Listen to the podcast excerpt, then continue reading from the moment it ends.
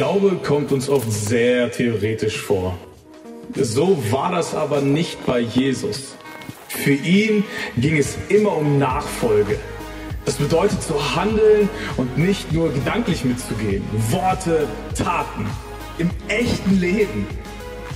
Jesus ging es nie darum, dass wir etwas für wahr halten, allein in unserem Kopf, sondern dass seine Wahrheit, die unseren Kopf erreicht hat, sich in unserem Leben widerspiegelt. Nachfolge ist erkennbar, Nachfolge ist konkret, etwas Sichtbares. Da gibt es einen neuen Standard, neue Werte, eine völlig neue Ausrichtung für das ganze Leben.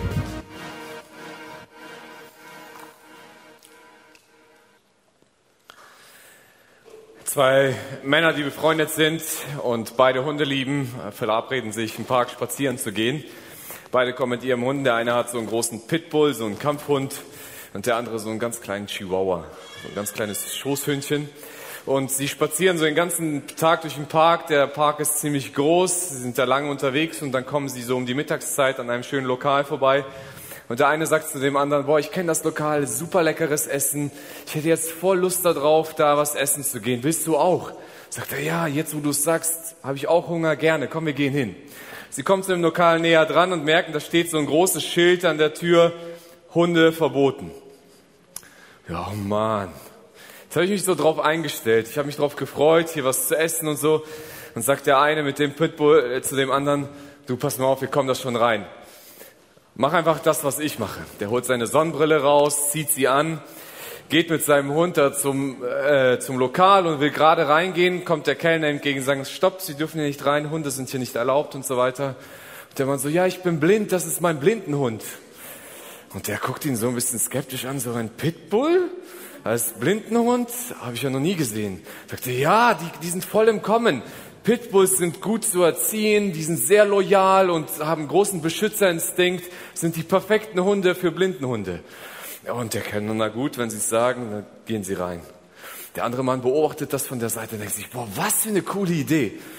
Wartet ein bisschen, damit das nicht so auffällig ist, zieht seine Sonnenbrille an und geht mit seinem Chihuahua Richtung äh, Lokal rein, will gerade reingehen, kommt der Kellner und sagt so, stopp, Sie dürfen hier nicht rein. Hunde sind hier drin verboten.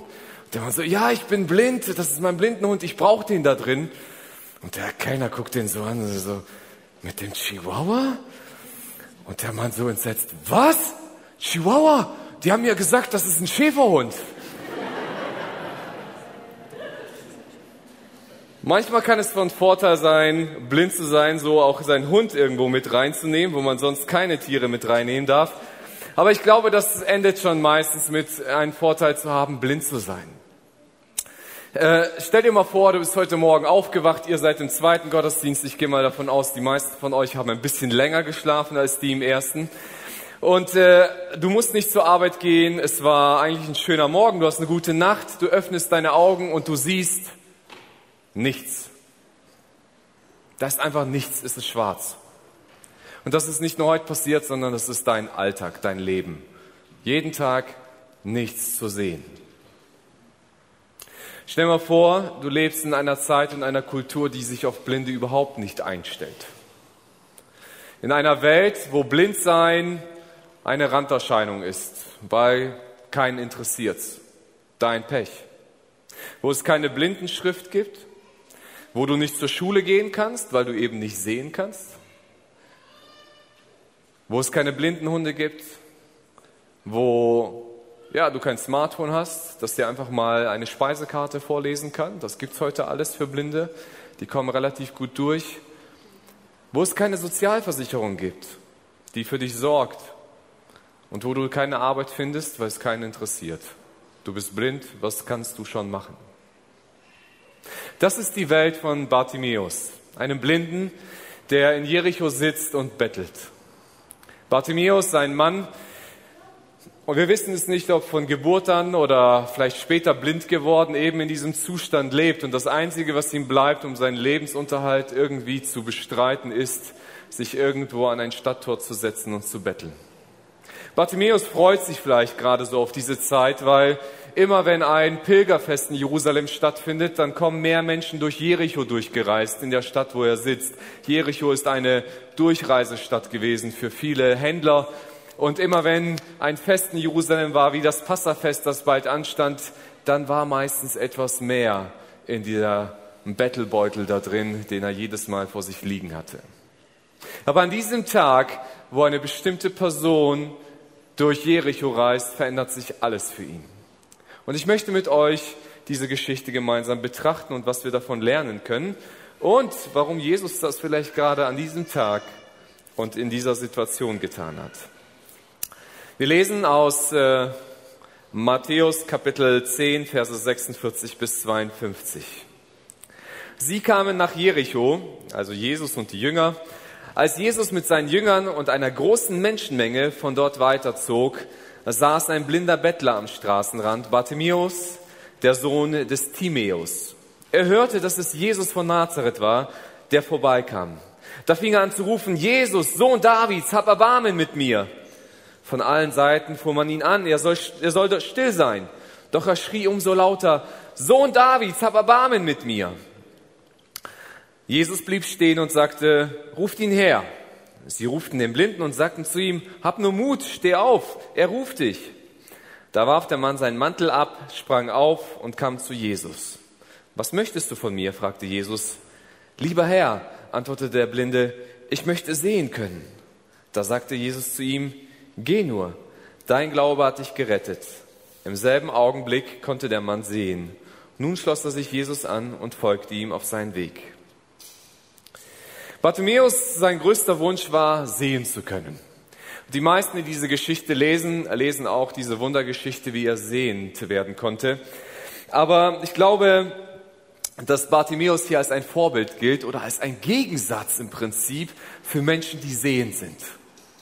Ich glaube, und das finden wir immer wieder, wenn wir das Evangelien lesen, macht Jesus Wunder an bestimmten Situationen und zu bestimmten Zeiten, um damit auch das Volk und die Menschen und die Jünger zu unterweisen. Das werden wir nächsten Sonntag hören, als Jesus einfach mal einen Feigenbaum verflucht und ein Wunder macht, das einfach nur eine Lernstory ist. Und ich glaube, das passiert hier auch. Und zwar, dass der Bartimäus ein Vorbild wird für Menschen, die eigentlich sehend sind.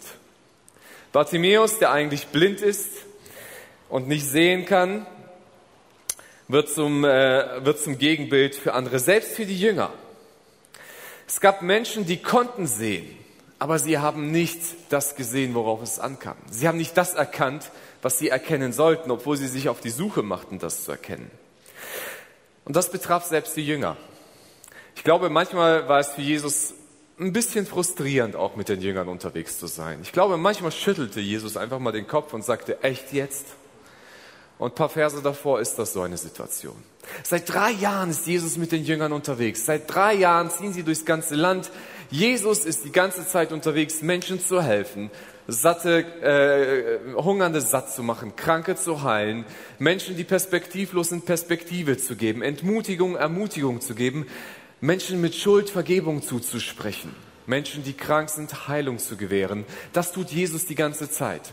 Und auf einmal kommen zwei Jünger zu Jesus und sagen, Jesus, da, wir haben eine kleine Bitte. Wir würden gerne so rechts und links von dir sitzen im Himmelreich, wenn du dein Reich immer angebrochen hast. Das bedeutet, rechts und links neben dem Thron ist, wir sind deine rechte und linke Hand. Das ist doch cool. Und Jesus sagt, das steht euch nicht zu, so etwas zu wünschen. Und darum geht es gar nicht. Als die anderen Jünger das erfahren, dann kommt so ein bisschen Streit auf, wer ist denn der Mächtigste und der Größte unter ihnen. Jesus sagt, ihr strebt nach Macht, nach Anerkennung, nach Größe, aber habt ihr immer noch nicht begriffen, was ich hier tue? Dann kommt dieser entscheidende Satz in Matthäus 10, 42. Denn der Menschensohn ist nicht gekommen, um, zu, um bedient zu werden, sondern um zu dienen und sein Leben zu geben als Lösegeld für viele. Und ihr sagt, habt ihr es nicht begriffen? Seit drei Jahren seid ihr mit mir und ihr, ihr versteht nicht, wie ich Macht lebe? Indem ich Menschen diene. Das ist Größe in Gottes Reich. Und wenn ihr groß sein wollt, dann dient Menschen, kümmert euch um die, die Hilfe brauchen. Das, was wir teilweise jetzt in Ahrweiler und so weiter machen, anpacken, Menschen zu helfen, die in Not sind. Seid Diener.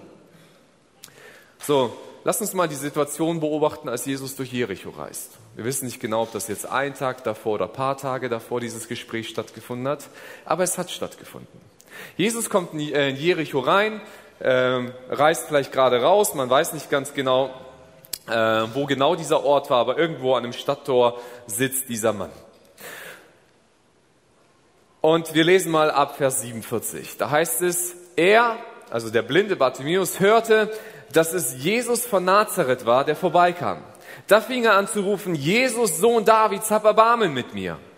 Von allen Seiten fuhr man ihn an, er soll still sein.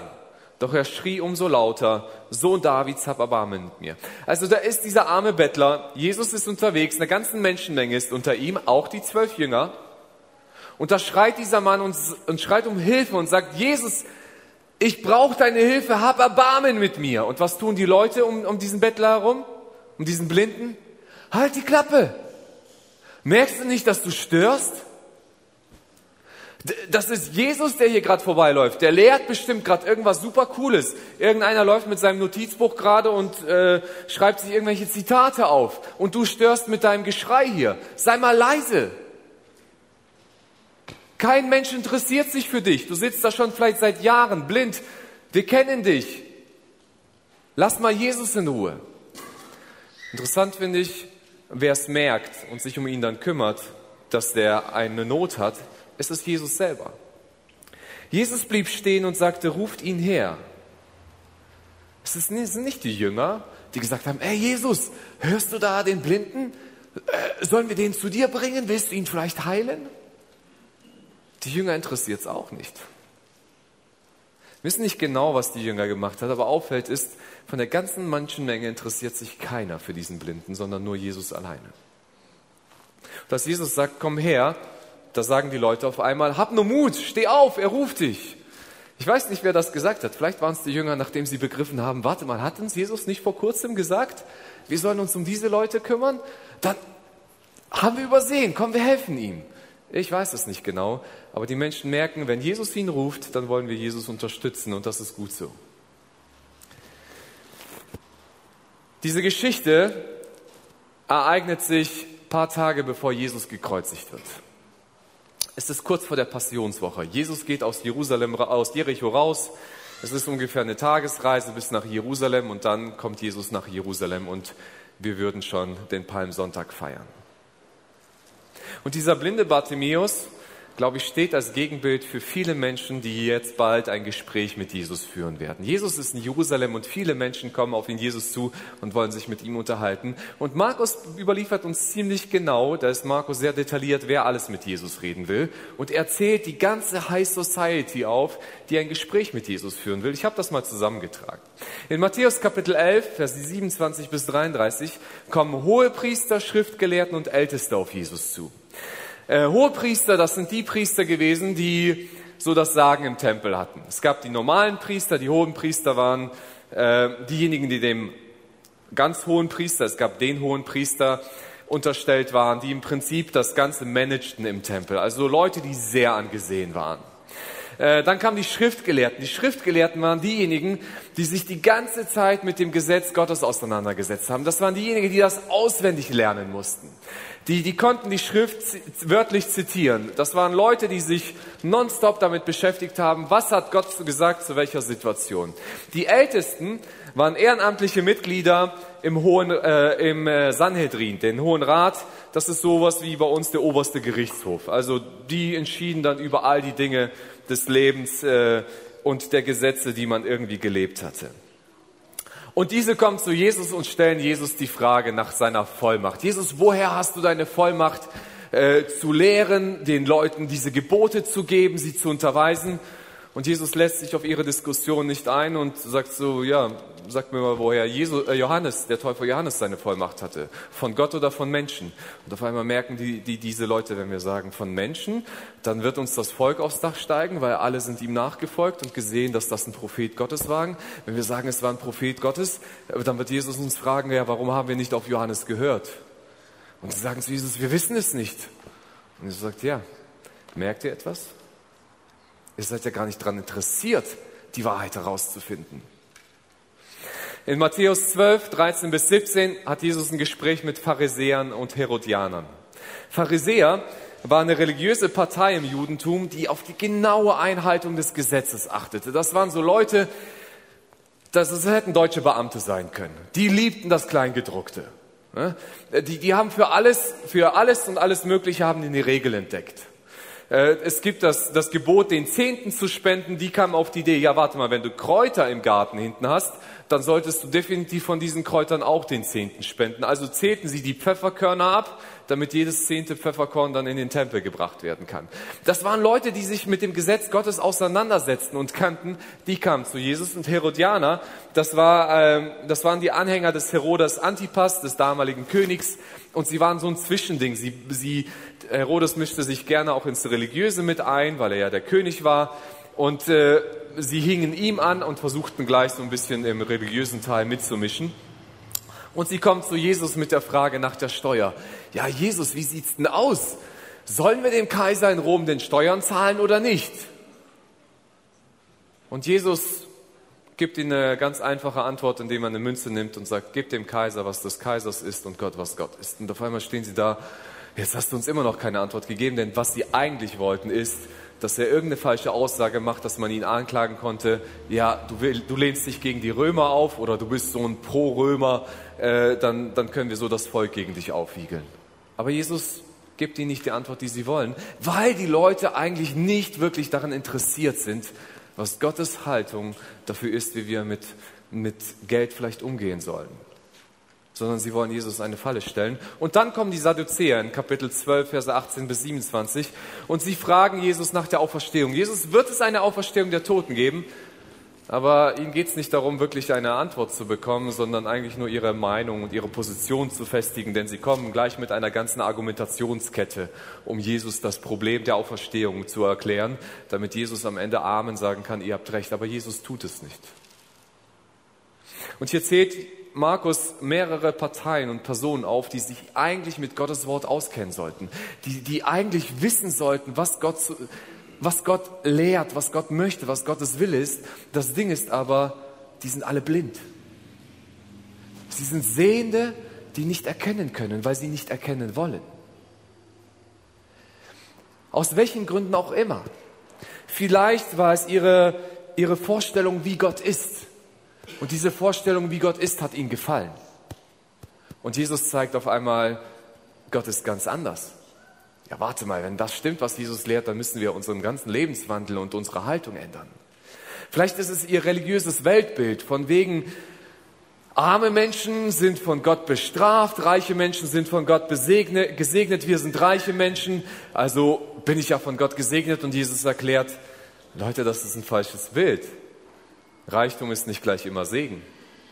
Und Armut und Krankheit ist nicht immer Bestrafung von Gott. Ja, das will ich ja gar nicht aufgeben, dann gehöre ich ja vielleicht nicht mehr zu den Privilegierten und Angesehenen. Vielleicht ist es ihre Position in der Gesellschaft. Das waren viele von denen waren Rabbis. Ja, die Schriftgelehrten, das waren die Rabbis. Ja, warte mal, wenn ich Jesus nachfolgen muss, dann folgt mir ja keiner mehr nach. Das müsste ich ja vielleicht aufgeben.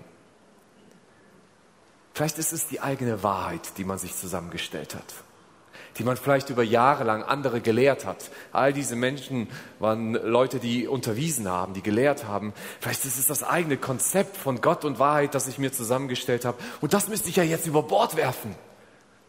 Und dazu bin ich nicht bereit. Und all diese Menschen begegnen Jesus und Jesus stellt fest, ihr sucht nicht nach Erkenntnis. Ihr sucht eigentlich nach einer Möglichkeit, an dem festzuhalten, für das ihr euch schon längst entschieden habt. Und sie stehen als Gegenbild zu einem Blinden, der sehend wird und sie als Sehende weiter blind bleiben. Ein Professor erforschte mal im Labor das Verhalten von Spinnen in verschiedenen Situationen. Und zwar ging es ihm um das Laufen der Spinnen. Er stellte eine Spinne auf einen Tisch und sagte zu dieser Spinne, Spinne lauf. Die Spinne läuft. Ich will jetzt nichts dazu sagen, was seine äh, experimentelle Art und Weise anbetrifft, die lasse ich mal stehen. aber er untersuchte, wie sich Beine auf das Laufverhalten auswirken. Also zupfte er der Spinne zwei Beine raus. Äh, also nach dem ersten Experiment schreibt er ins Notizbuch, Spinne mit acht Beinen läuft. Dann zupft er zwei raus und sagt, Spinne lauf. Die Spinne läuft wieder los. Er schreibt in sein Buch ein, Spinne mit sechs Beinen läuft. Er zupfte wieder zwei Beine raus, stellt sie hin und sagt, Spinne lauf. Die Spinne läuft nicht mehr ganz so schnell und er schreibt in sein Notizbuch, Spinne läuft, aber nicht mehr so schnell. Dann zupft er ihr zwei Beine raus und jetzt wird es schwer für eine Spinne. Ne, das ist ja kein Mensch.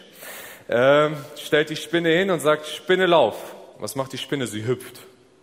Er schreibt in sein Notizbuch, ah, interessant, Spinne mit zwei Beinen hüpft. Dann zupft er die letzten zwei Beine raus, stellt die Spinne hin, sagt, Spinne lauf. Die Spinne läuft nicht. Er sagt ein bisschen lauter, Spinne lauf. Spinne läuft immer noch nicht. Er sagt, Spinne lauf. Spinne läuft nicht. Er guckt sich die Spinne an, guckt sich von der Seite an, denkt ein bisschen nach und auf einmal kommt ihm der Blitzgedanke. Holt sein Notizbuch raus und sagt, schreibt rein, Spinne ohne Beine hört schlecht. Am Ende kann man sich die Wahrheit raussuchen, die man selber gerne hätte. Er wollte das Laufverhalten untersuchen. Und wenn Spinnen nicht laufen, dann muss es eben vielleicht einen anderen Grund dafür geben, nicht, dass er ihr alle Beine rausgerissen hat. Unser Problem ist, glaube ich, manchmal so ähnlich. Ich glaube, manchmal sind wir aufgewachsen mit einer eigenen Tradition von Gott, Vorstellung. Vielleicht sind wir geprägt von Medien, vielleicht von Menschen, vielleicht von unseren Eltern. Und wir haben eine eigene Vorstellung zusammengebastelt, wie Gott ist, wie seine Welt ist, und die haben wir übernommen. Und dann verschließen wir uns vielleicht dem, wer Gott wirklich ist. Weil wir sehende Blinde geworden sind. Vielleicht sind wir in einen Alltagstrott geraten, wir sind festgefahren und wir stecken in etwas drin und wir wünschen uns eigentlich mehr von Gott zu erkennen und mehr von Gott zu verstehen, aber was tatsächlich passiert ist, wir haben gar nicht mehr die Herzenshaltung dafür. Weil vielleicht ist Gottes Wahrheit ein bisschen unbequem für mein Leben. Vielleicht ist die Erkenntnis über Gott etwas unbequem für mich. Bartimäus hatte einen großen Vorteil gehabt. Bartimäus war blind. Das heißt, Bartimäus, wenn wir mal ausgehen, dass er nicht lesen konnte, weil er blind war, wie gesagt, wir wissen nicht genau, ob er blind geworden ist, aber ich gehe mal aus, er war länger blind, weil er war bekannt. Markus beschreibt ihn uns sogar mit dem Namen seines Vaters. Ähm, er konnte nicht lesen, das heißt, er hat niemals die Gesetze studiert.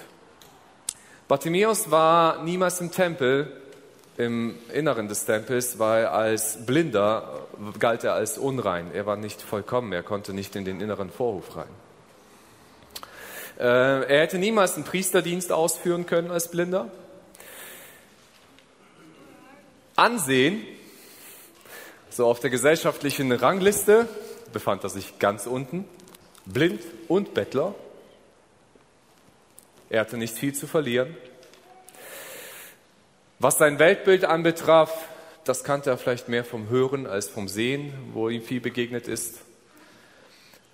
Er hatte nicht viel zu verlieren. Das hört sich einerseits schlimm an, aber andererseits war das sein Vorteil. Weil er nicht viel zu verlieren hatte, hat er alles riskiert. Und wir schauen mal, was er über Jesus wusste.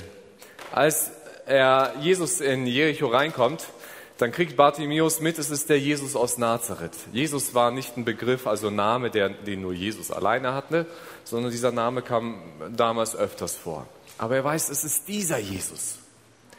Und was Blinde ganz gut können, sie können zuhören und hinhören. Und er hat drei, seit drei Jahren wahrscheinlich mitbekommen, jedes Mal, wenn irgendwelche Leute, und Jericho ist so eine Durchreisestadt, Jesus ist da vielleicht schon mal selbst gewesen, wir wissen es nicht genau, äh, jedes Mal, wenn da Leute unterwegs waren, haben sie alle immer was erzählt, was gerade los ist in Judäa, in Galiläa. Und gerade das war so ein Punkt, wo man von Galiläa am See Genezareth, am Jordan entlang runtergereist ist bis nach Jericho und über Jericho nach Jerusalem gegangen ist. So, und dann kriegt Bartimäus ständig mit, da hat Jesus 5000 Menschen zu essen gegeben, da hat er auch vielleicht einen Blinden geheilt, da hat er Lahme gehend gemacht, da hat Jesus äh, in Vollmacht gelehrt, da folgen ihm Menschenmassen nach und er hört all diese Geschichten. Und dann reimt sich Bartimäus so alles zusammen und sagt, warte mal, da ist ein Mensch, der lehrt in Vollmacht, Menschen, die ihm nachfolgen, jemand, der Wunder tut. Das kann doch nicht normal sein. Das muss doch von Gott kommen. Und er predigt die ganze Zeit von Gott, also muss ein Gottgesandter sein. Und was Bartimäus macht, ist, er ruft Jesus, Sohn Davids. Sohn Davids ist ein Titel, den man dem Messias zugesprochen hat, weil er aus der Linie von David kommen musste, der Messias. Und, und der Bartimäus sagt nicht nur, ey, Jesus, cooler Typ, sondern Jesus, ich weiß, dass du von Gott gesandt bist. Erbarme dich meiner. Er stellt fest, ich bin hilfsbedürftig. Ich, ich, krieg das, ich krieg mein Problem alleine nicht gelöst. Und er traut Jesus zu und sagt, Jesus, du kannst mir helfen. Und als Jesus ihn fragt, was soll ich für dich tun? Da muss er nicht lange überlegen. Er sagt, ich möchte sehen können. Ich möchte sehen können. Ich glaube, diesen Wunsch hat er oft geäußert, aber noch nie einem, dem er es zugetraut hat, dass das dann möglich ist. Wir leben in einer Zeit, wo manchmal blinde Menschen, fast blinde Menschen, teilweise wieder ihr Sehvermögen wieder zurückgewinnen können. Es gibt Technologien, wo man Mikrochips an die Netzhaut dran bekommen kann und die Netzhaut irgendwie wieder lernt, hell und dunkel zu unterscheiden und die Menschen auf einmal irgendwann von hell-dunkel irgendwann zu Konturen erkennen können, weil das Gehirn dazulernt. Ich frage mich nicht, wie das funktioniert. Ich habe das nur mal im Internet ein bisschen recherchiert und geguckt. Aber für Bartimeus gab es gar keine Chance, irgendwas zu sehen. Medizinisch null. Kein Arzt hätte ihm helfen können. Und er sagt, Jesus, dir traue ich zu. Deswegen stelle ich dir diese Bitte. Ich glaube, du kannst das tun. Du kannst meine Realität verändern. Du, ich glaube, du bist in der Lage, das zu machen. Und Jesus macht es. Er wird sehend und passt mal auf, was da passiert. Da sagt Jesus zu ihm, geh nur, dein Glaube hat dich gerettet. Jesus sagt zu dem Mann, weil du auf mich vertraut hast, heile ich dich. Und was er zu ihm sagt, ist, geh nur. Und geh nur bedeutet, Bartimäus, du kannst jetzt gehen, wohin du willst. Und dann heißt es, im selben Augenblick konnte der Mann sehen. Also dem öffnen sich die Augen und er kann wieder sehen. Und was hat er als erstes getan? Bartimäus ist sofort zum Arbeitsamt gegangen und hat sich arbeitssuchend gemeldet, weil endlich kann er sein Geld selbst verdienen. Er muss nicht mehr betteln. Hat er nicht gemacht. Er ist auch nicht zur nächsten Disco gelaufen und gesagt, endlich kann ich tanzen, ohne den Leuten auf die Füße zu treten. Kann ich feiern gehen? Nein, hat er auch nicht gemacht. Er hat sich auch nicht bei Parship angemeldet und gesagt, endlich gibt's mal die Chance, dass ich eine Frau finden kann, die mich heiraten würde. Hat er auch nicht gemacht. Was hat Bartimäus gemacht? Nun schloss er sich Jesus an und folgte ihm auf seinem Weg. Bartimäus hat verstanden, das, was hier gerade passiert ist, ist göttlich. Und wenn es göttlich ist, dann will ich dabei sein. Er hat verstanden, dass der Glaube an Gott und Nachfolge immer zusammengehören. Er hat verstanden, wenn ich an diesen Jesus glaube und er das tun kann, dann will ich mit ihm sein. Ich will nicht meinen eigenen Weg mehr gehen, sondern ich will diesen Weg mit Jesus gehen, denn es ist das Beste, was mir passieren kann. Es ist das Beste, was mir passiert ist. Und wahrscheinlich, dass es nur noch besser werden kann. Und das ist manchmal das, äh, das Ding, was wir in unserer westlichen Kultur, glaube ich, manchmal durcheinander bringen. Es gibt viele Menschen, die wollen an Jesus glauben, um Errettung zu bekommen und den Freifahrtschein für den Himmel. Aber dann möchte ich bitte mein Leben so leben, wie ich es möchte.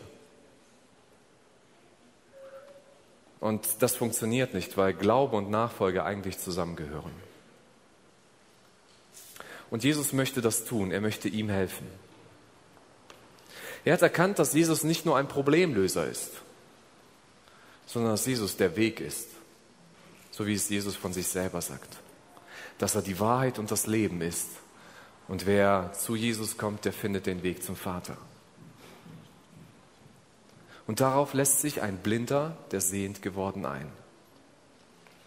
Und wie gesagt, im, im Pendant zu ihm, im Gegenteil zu ihm stehen Menschen, die so viel gelesen haben, die so viel studiert, so viel gelernt haben, die so viel wissen und trotzdem nicht erkennen. Ich glaube, wie gesagt, ich habe es schon erwähnt, wir stecken manchmal in der eigenen Gefahr. Ich kenne deine Geschichte nicht. Vielleicht bist du schon lange im Glauben unterwegs, vielleicht als Kind groß geworden, vielleicht bist du später zugekommen, vielleicht haben dich deine Eltern geprägt, vielleicht deine Freunde, vielleicht die Gesellschaft, in der wir leben. Und du hast dich eingefahren und hast festgestellt, Christsein reicht so aus, ist für mich okay. Das, das ist das, wie ich mich daran gewöhnt habe.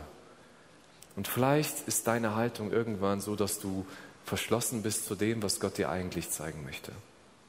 Ich möchte dir drei Dinge mitgeben, die uns vielleicht helfen können, mehr von Gott zu erkennen. Das erste ist, es wirklich wollen. Ich glaube, viele sind einfach damit zufrieden. Ich habe mein Gottesbild geschaffen. Mein Gottesbild passt zu meinem Leben. Fertig aus. Ich brauche nicht mehr. Es gibt eine Studie unter jungen Erwachsenen, ich glaube von 14 bis irgendwie Anfang 30. Und äh, ich habe diese Studie mal gelesen zum Teil und man hat so die, das Gottesbild erfasst. Wie stellen sich diese Generation von, von Menschen Gott vor? Und das größte Gottesbild ist, Gott ist ein guter Freund und Gott ist ein liebender Vater. Das ist so, Gott ist so der Kumpelhafte. Jesus ist so einer, mit dem kannst du so durch, durch dick und dünn gehen. Das ist so jenige, mit dem du Probleme hast, aber so Ehrfurcht vor Gott, Respekt, auch vielleicht ein Stück weit eine gewisse Furcht, zu sagen, dieser Gott ist in der Lage, über mein Leben zu bestimmen, wie er will, die geht manchmal auch eine Generation verloren. Und das ist eine Gefahr, weil es uns die Erkenntnis von Gott schmälert und kleiner macht. Viele Christen stellen sich oft die Frage, was ist der Wille Gottes für mein Leben? Und was eigentlich dahinter steckt, ist die Frage, wie kann ich aus dem Willen Gottes den größten Vorteil für mich ziehen? Habe ich zumindest das Gefühl. Wenn ich wissen will, was bringt Gott in der Zukunft?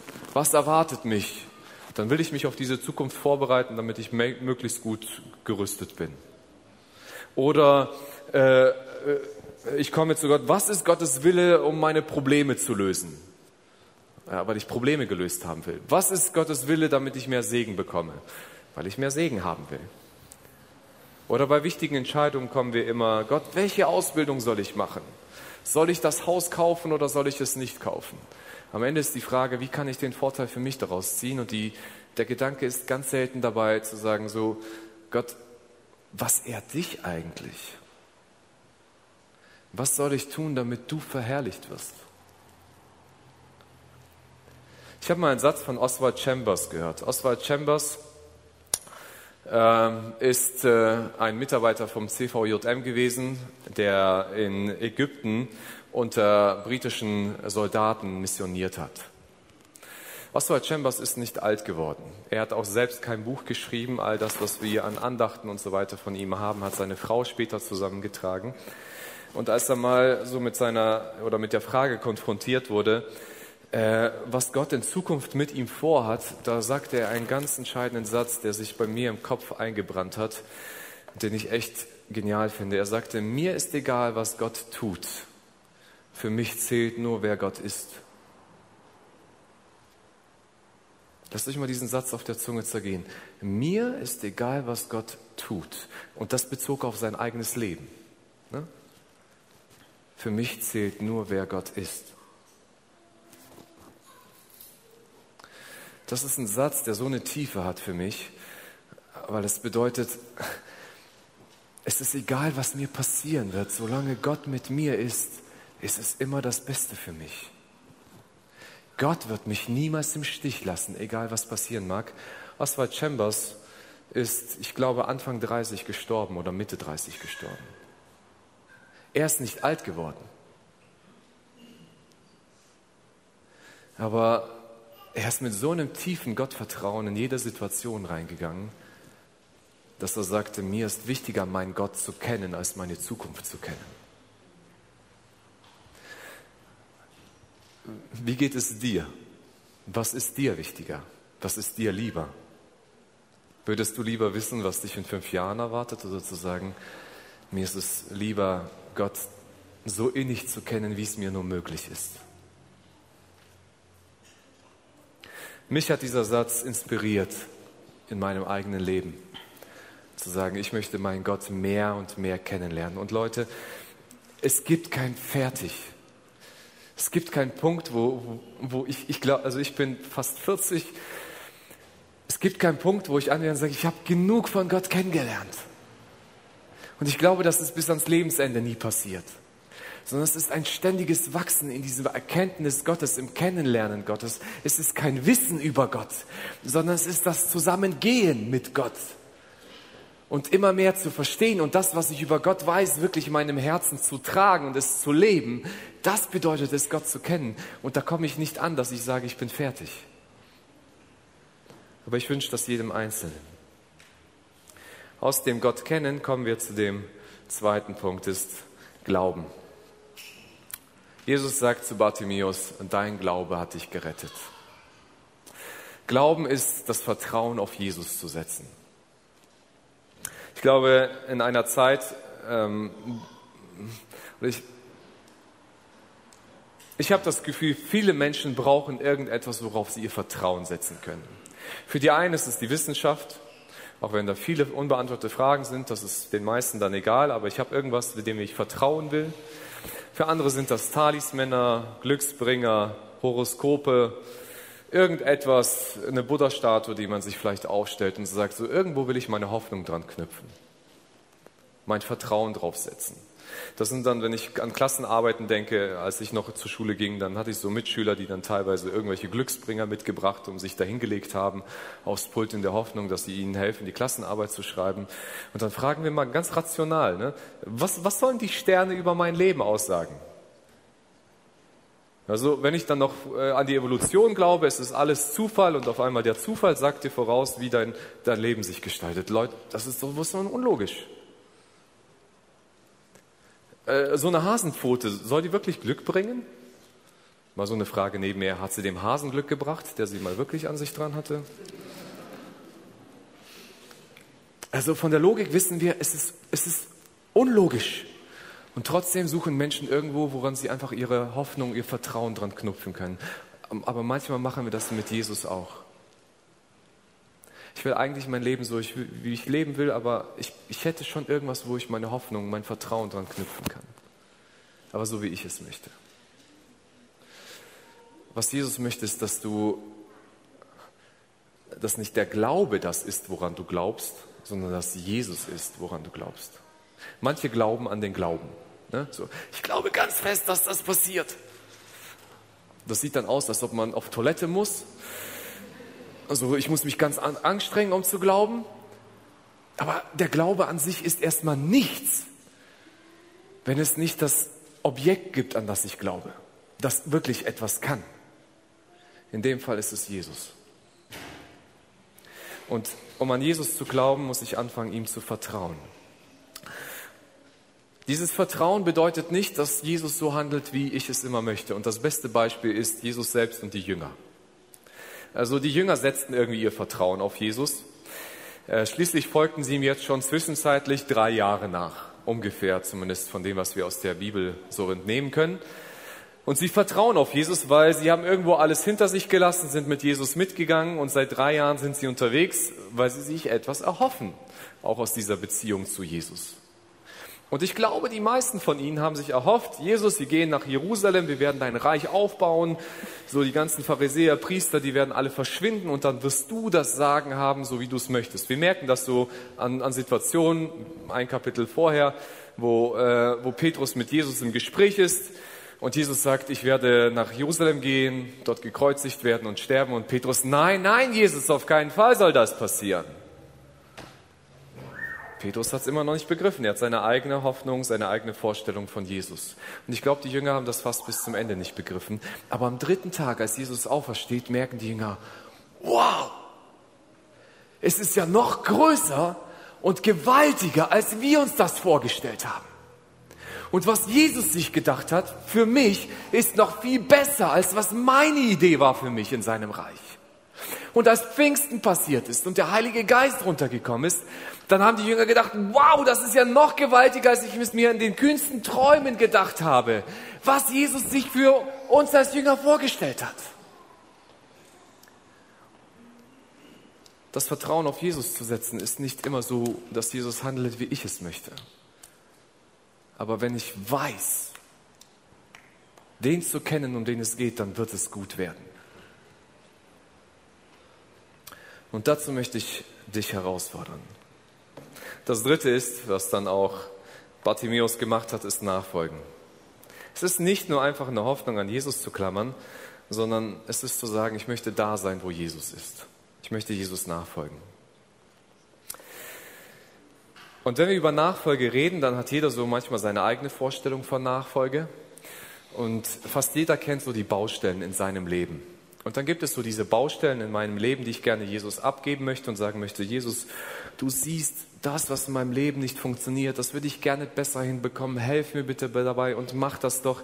Ich würde gerne dieses Problem gelöst bekommen und du merkst, ich komme da immer wieder rein, ich kriege das nicht hin und so weiter. Und ich glaube, diese Leute stellen sich oft die Frage, warum nicht? Ich will doch, dass es hier besser wird. Eine Antwort kann sein, ich glaube, das ist nicht die Antwort auf alles, aber eine Antwort kann sein, dass Jesus sagt, äh, nein, noch nicht. Und ich gebe euch mal ein Bild.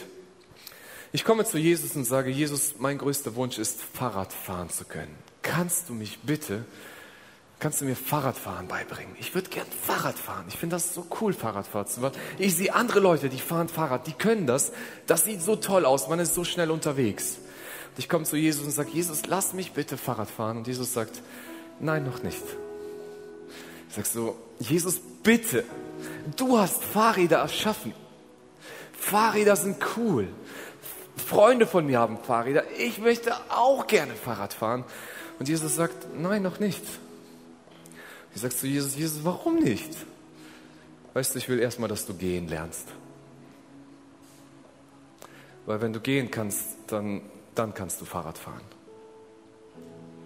Und das ist in unserem Leben. Wir kommen zu Jesus und sagen, bitte verändere diesen Teil, aber eigentlich spricht Jesus irgendwo in einem anderen Teil meines Lebens schon lange zu mir, bring das in Ordnung der legt dir irgendwas aufs Herz. Und ich bin mir sicher, die meisten von uns kennen irgend so einen Bereich in unserem Leben. Und wenn du tief fragst und Gott fragst, Gott, wo willst du, dass ich dir nachfolge, dann wird dir Gott irgendwas aufs Herz legen. Ob es ist, dich endlich mal zu entschuldigen bei jemandem oder jemanden zu vergeben. Ob es ist, dass du einfach mal frei über deinen Glauben sprichst. Oder ob es ist, dass Gott dir sagt, äh, regulier deinen Medienkonsum oder schmeiß dein Smartphone sogar weg, weil es, weil es dich hindert daran, mir nachzufolgen. Ob dir Jesus sagt, äh, nimm dein Erspartes und spende es irgendwo hin, weil da ist es besser aufgehoben, als in deinem Geist da drin festzuhängen. Ich habe keine Ahnung, aber ich glaube, jeder von uns weiß ungefähr, wo Gott zu einem spricht und wo es mir weh tut, weil ich es nicht aufgeben möchte. Und Jesus sagt, wieso vertraust du mir nicht? Glaubst du, du machst es besser als ich?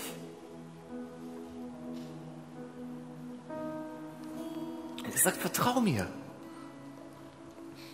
Und wenn du da anfängst zu vertrauen, dann wird sich vielleicht das andere Problem mit der Zeit von alleine lösen. Wenn du gelernt hast zu gehen, weil du stehen kannst, dann kannst du das Fahrrad festhalten und dann wirst du lernen und begreifen, dass du Fahrradfahren viel einfacher lernen kannst.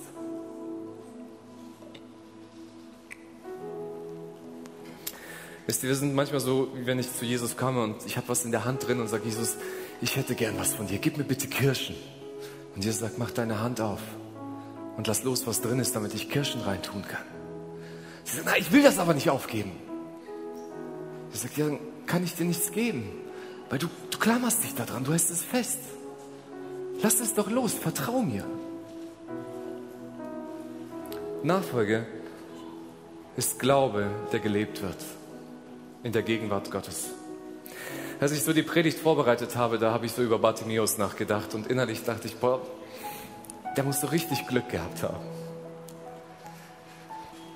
Es ist eine Woche vor Jesu Kreuzigung ungefähr.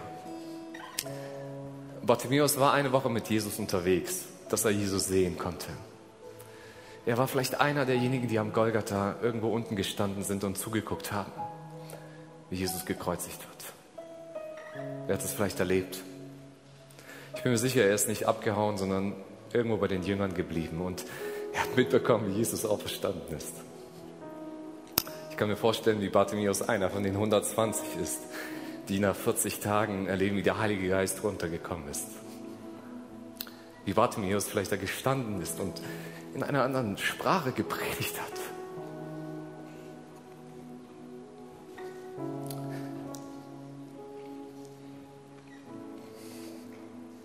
Weil er sich darauf eingelassen hat, Jesus zu erkennen, wer er ist.